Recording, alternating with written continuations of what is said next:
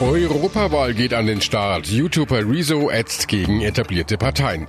Neue Gesundheitsstudie, woran erkenne ich Alkohol oder Spielsucht? Und ein Statement gegen die Nazi-Vergangenheit. Unser Grundgesetz feiert 70. Geburtstag. Besser informiert aus Bayern und der Welt. Antenne Bayern. The Break. Willkommen zum Nachrichtenpodcast von Antenne Bayern. The Break ist die Auszeit für mehr Hintergründe, mehr Aussagen und Wahrheiten zu den wichtigsten Themen des Tages. Es ist Donnerstag, der 23. Mai 2019. Redaktionsschluss für diese Folge war 17 Uhr. Ich bin Antenne Bayern Chefredakteur Ralf Zinno. Die Europawahl ist an den Start gegangen. Vier Tage lang läuft die Abstimmung über das EU-Parlament in den 28 Mitgliedsländern. Als erste machen heute die Briten und die Niederländer ihr Kreuzchen. Wir Deutschen sind dann am Sonntag dran. Und mitten in der heißen Wahlkampfphase schickt sich ein junger Mann mit blauen Haaren an, die Politik aufzumischen. Er nennt sich Rezo und hat ein Video auf YouTube gestellt, das schon über fünf Millionen Mal angeklickt wurde. Der 26-Jährige rechnet darin mit den etablierten Parteien ab vor allem mit der CDU. Aber auch andere kriegen ihr Fett weg. Antenne Bayern Reporter Thomas Bremser, erstmal vorab für alle, die Rezo noch nicht kennen, wer steckt hinter dem YouTuber? Ja, Wieso kommt aus NRW. Er hat offenbar Informatik studiert, sagt er. In der YouTube-Szene hat er aber schon großen Stellenwert. Sein Markenzeichen sind blau gefärbte Haare. Er redet auch ziemlich schnell, so wie die meisten YouTuber. Vor allem produziert Rezo Comedy- und Musikvideos, wird aber hin und wieder auch politisch, vor allem während der Debatte um die EU-Urheberrechtsreform. Da hat er auch schon sehr politische Videos gepostet und auch da wurde schon klar, großer Fan der CDU ist er jetzt nicht unbedingt. Die Zerstörung der CDU ist der Titel des Videos, das jetzt die Runde macht seit ein paar Tagen, vor allem bei jungen Leuten. Knapp eine Stunde geht das Video. Thomas, wie würdest du es zusammenfassen? Ja, der Titel ist recht zweideutig. Rezo spricht darüber, wie aus seiner Sicht die CDU die Zukunft zerstört und er begründet das mit Studien und Experten, Wissenschaftlern und dadurch zerstört er quasi auch die CDU und die Politik der Partei. Das ist stellenweise polemisch und sehr runtergebrochen, wie ja, die meisten Nachrichtenartikel oder auch TV-Diskussionen. Aber es regt durchaus zum Nachdenken an, egal wie man jetzt zur CDU steht, was die Klimapolitik angeht zum Beispiel, aber auch was die Schere zwischen Arm und Reich betrifft. Die meisten seiner Fans dürfen ja noch gar nicht wählen gehen. Warum hat Rezo das Video trotzdem gemacht? Ja, der YouTuber weiß natürlich, welchen Einfluss er hat, gerade auf junge Leute, und die sollten doch bitte mit ihren Eltern und Großeltern sprechen. Wir können sie bitten und anflehen, dass sie ihre Stimme nicht einer solchen lebenszerstörerischen Partei geben. Denn Eltern und Großeltern ist nichts im Herzen wichtiger, als sicherzustellen, dass ihre Kinder und Enkel in einer sicheren Welt leben und kein beschissenes Leben haben. Darum gibt's derzeit wohl auch einige politische Debatten zu Hause, was ja generell nicht schlecht ist. Und auch, dass die Jugend sich mit Politik beschäftigt. Das sehen wir auch seit Wochen etwa bei den Klimademos. Jetzt wollte die CDU ja eigentlich ein Gegenvideo mit ihrem jüngsten Bundestagsabgeordneten Philipp Amthor veröffentlichen. Der Film mit dem ebenfalls 26-jährigen Politiker wurde zwar gedreht, aber dann doch nicht online gestellt. Stattdessen hat die CDU Riso zu einem Gespräch eingeladen. Wie begründet denn die Partei das? Ja, die Partei hatte schon so ein Video in der Schublade, wollte es aber dann doch nicht posten. Offiziell sagt sie, wir wollen nicht plump ein Video-Battle ausfechten, sondern inhaltlich diskutieren. Generalsekretär Ziemiak im TV-Sender Welt. Riso, komm vorbei, lass uns gemeinsam diskutieren. Ich glaube übrigens, dass das für viele junge Menschen, äh, die das Video gesehen haben, noch spannender ist, als nur gegenseitig geschickte Videos sich anzuschauen. Ziemiak sagt, wir haben nicht alles richtig gemacht. Einiges von der Kritik ist berechtigt, aber bitte, Riso, hör auch uns zu, wie wir die Dinge sehen. Die Partei wurde ja zuvor für ihr Krisenmanagement kritisiert. Ist das auch eine Reaktion darauf? Ja, ich denke schon. Ne, lange gab's ja gar nichts zu hören von der CDU-Spitze, aber dann haben immer mehr Leute das Rezo-Video angeklickt. Es war großes Gesprächsthema. Daraufhin gab's eher beleidigte Reaktionen. Parteichefin Kram-Karrenbauer meinte ironisch, warum die CDU nicht auch für die sieben Plagen in Ägypten verantwortlich sei und hat sich damit auch etwas blamiert, denn in der Bibel ist von zehn Plagen die Rede. Im Netz meinten viele, die CDU müsse die Kritik ernster nehmen und den Eindruck will sie mit dem Gesprächsangebot jetzt auch vermitteln. Der mit 33 Jahren ja auch noch recht junge CDU-Generalsekretär Paul Ziemiak kann dem ganzen Aufruhr jedenfalls auch etwas Gutes abgewinnen. Ich fand an diesem Rezo-Video nicht gut, dass er nur äh, beispielsweise gesagt hat, nur eine Meinung ist zulässig. Ich glaube, in einer Demokratie gibt es viele unterschiedliche Meinungen. Aber was mich sehr freut, er hat es geschafft, mit diesem Video viele junge Menschen für Politik zu interessieren. Das ist gut. Das ist das, was ich auch jeden Tag erlebe, dass junge Menschen sich einbringen, eine klare Position haben. Das freut mich. Und deswegen freue ich mich, wenn wir dann gemeinsam diskutieren können und junge Menschen sich vor allem ein Bild machen können über die unterschiedlichen Positionen. Großes Interesse von Jung und Alt erhofft sich die deutsche Politik natürlich für die Europawahl am Sonntag. Bayerns Ministerpräsident Söder erinnerte in einer Regierungserklärung heute nochmal alle Wahlberechtigten daran, dass sie mitbestimmen können. Noch immer hat man so den Eindruck, bei dem einen oder anderen gibt es zu wenig Interesse. Deswegen dient heute auch die Regierungserklärung, die Aussprache im Landtag dazu, einen Appell zu setzen. Einen Appell zu setzen, wählen zu gehen, demokratisch zu wählen. Denn, meine Damen und Herren, gefährden wir nicht aus Langeweile oder Desinteresse die Zukunft Europas. Es wäre ein historisches Versagen, meine sehr verehrten Damen und Herren. Eine Sucht bringt nicht nur viel persönliches Leid mit sich, sie wirkt sich auch messbar auf die Arbeitswelt aus. Zu diesem Ergebnis ist jetzt die Krankenkasse DAK Bayern in einer neuen Studie gekommen. So sind süchtige Arbeitnehmer mehr als doppelt so oft krank wie Nichtsüchtige. Bayern-Reporter Hans Oberberger, was sind denn die am meisten verbreiteten Süchte bei uns in Bayern?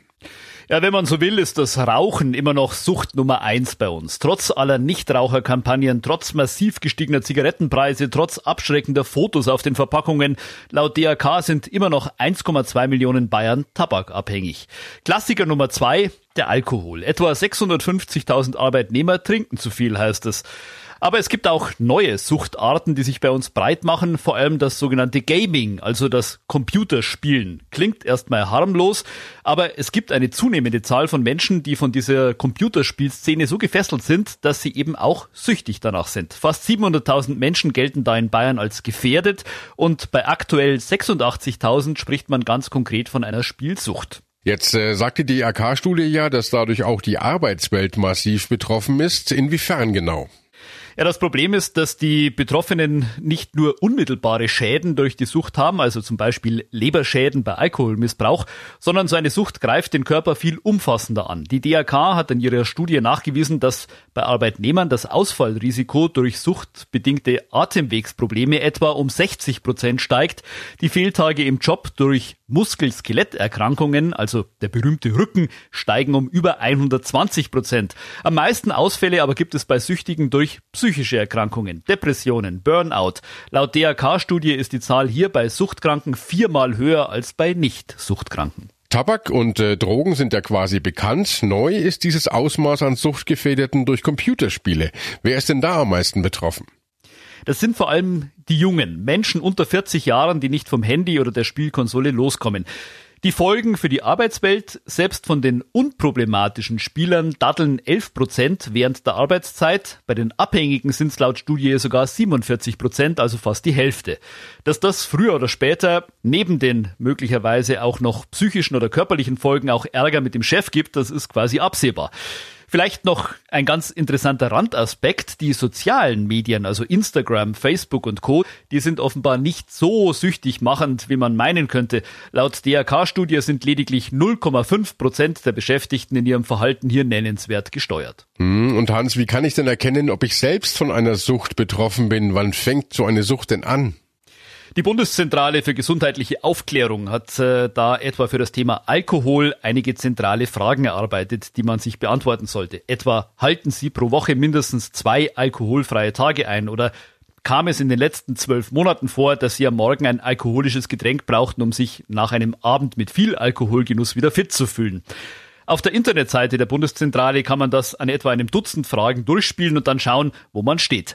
Als wichtige Regeln gibt die Behörde etwa an, trinken Sie täglich nicht mehr als ein Standardglas Alkohol oder verzichten Sie auf Alkohol am Arbeitsplatz, im Straßenverkehr und beim Sport. Vor allem Eltern sehen ja mit Sorge, dass ihre Kinder sehr viel mit dem Handy oder dem Computer spielen. Gibt es denn da gut erkennbare Alarmzeichen für eine Spielsucht? Auch da gibt's äh, ein paar wichtige Hinweise von der Aktion ClickSafe etwa. Kritisch wird's beispielsweise, wenn sich Jugendliche zurückziehen, Aktivitäten wie Sport vernachlässigen und reizbar werden wegen des Computerspielens. Dann sei es höchste Zeit, das Thema offen mit dem Kind und bei Bedarf eben auch mit einer Suchtberatungsstelle anzusprechen. Hier gibt's im Internet auf der Seite von ClickSafe auch ganz gute Orientierungen und viele Adressen und Kontaktstellen. Allerdings sollte man jetzt auch nicht gleich in Panik ausbrechen, nur weil ein Kind eben mal gerne und länger auf dem Handy rumdattelt. Nicht bei allem, was man gerne und ausgiebig macht, ist man deshalb auch gleich süchtig.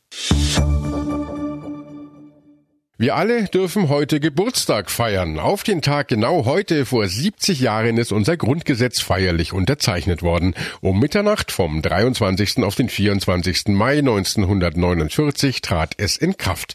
Die Mütter und Väter unserer Verfassung wollten ein klares Statement gegen die Gräuel der Nazizeit setzen.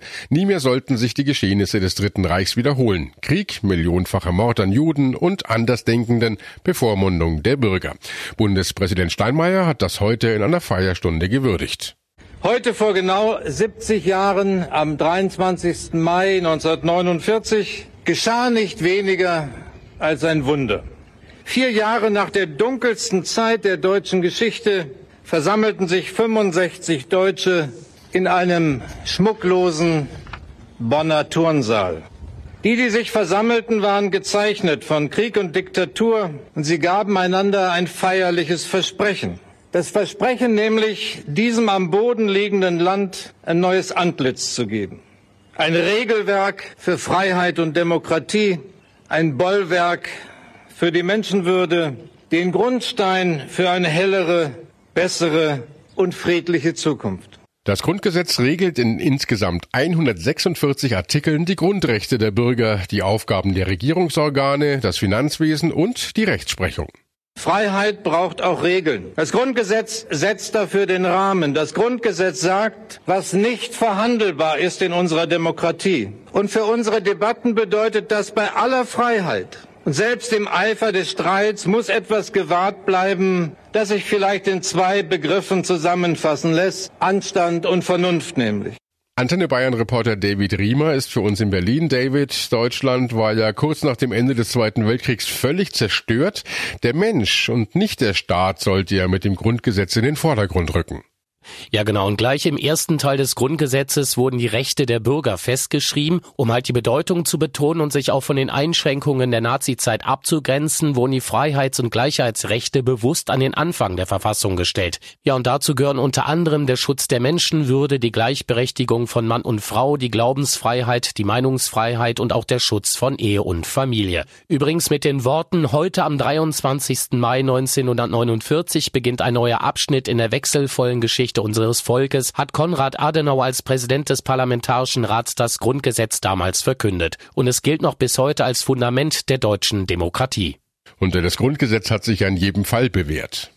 Absolut. Wenn man sich vorstellt, wie Deutschland kurz nach dem Zweiten Weltkrieg ausgesehen hat, viele Städte waren völlig zerstört und zerbombt, überall Ruinen, da war das Grundgesetz tatsächlich ein wichtiger Impuls für den wirtschaftlichen Wiederaufbau Deutschlands. Sowas wie ein Naziregime zuvor sollte es halt nie mehr geben. Kanzlerin Merkel hat vor kurzem gesagt, wie wichtig das Grundgesetz für sie ganz persönlich ist, zumal sie ja in der DDR aufgewachsen ist. Ich bin in einer Diktatur aufgewachsen.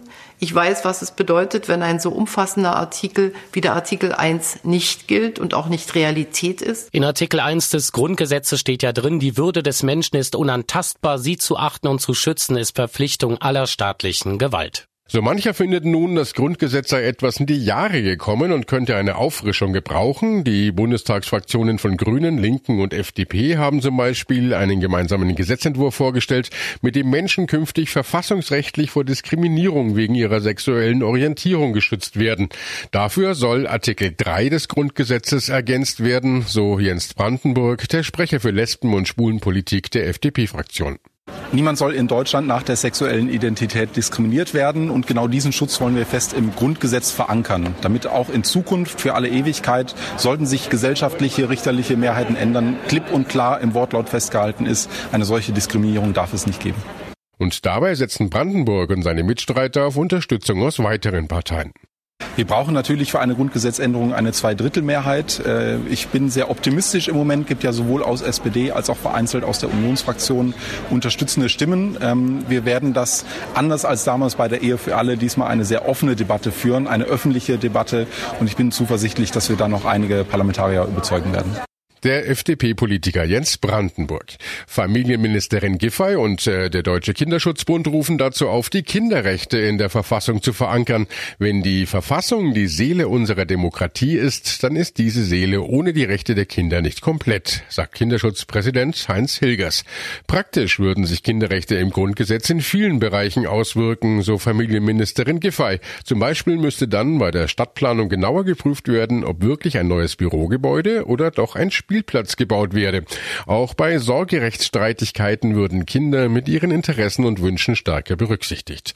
Union und SPD haben in ihrem Koalitionsvertrag tatsächlich schon vereinbart, dass Kinderrechte ins Grundgesetz aufgenommen werden.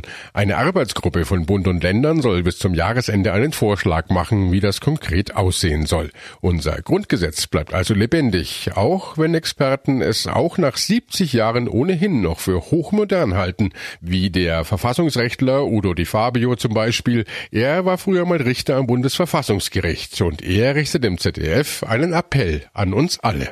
Das Grundgesetz ist auf der Höhe der Zeit äh, und die Rechtsprechung des Bundesverfassungsgerichts tut ein Übriges, um immer wieder im Einzelfall auch unsere grundrechtliche Werteordnung nachzujustieren. Ja. Und wir stehen alle vor der Aufgabe zu verstehen, dass Meinungsfreiheit nicht nur eine Freiheit von staatlicher Manipulation ist, sondern auch eine Aufgabe für uns alle ist, daran mitzuwirken, dass vernünftige Meinungen dass äh, richtige Gewichtungen und Beurteilungen immer wieder auch in den öffentlichen Meinungsraum gebracht werden. Jede Freiheit bedeutet auch eine Verpflichtung, vernünftig mit ihr umzugehen.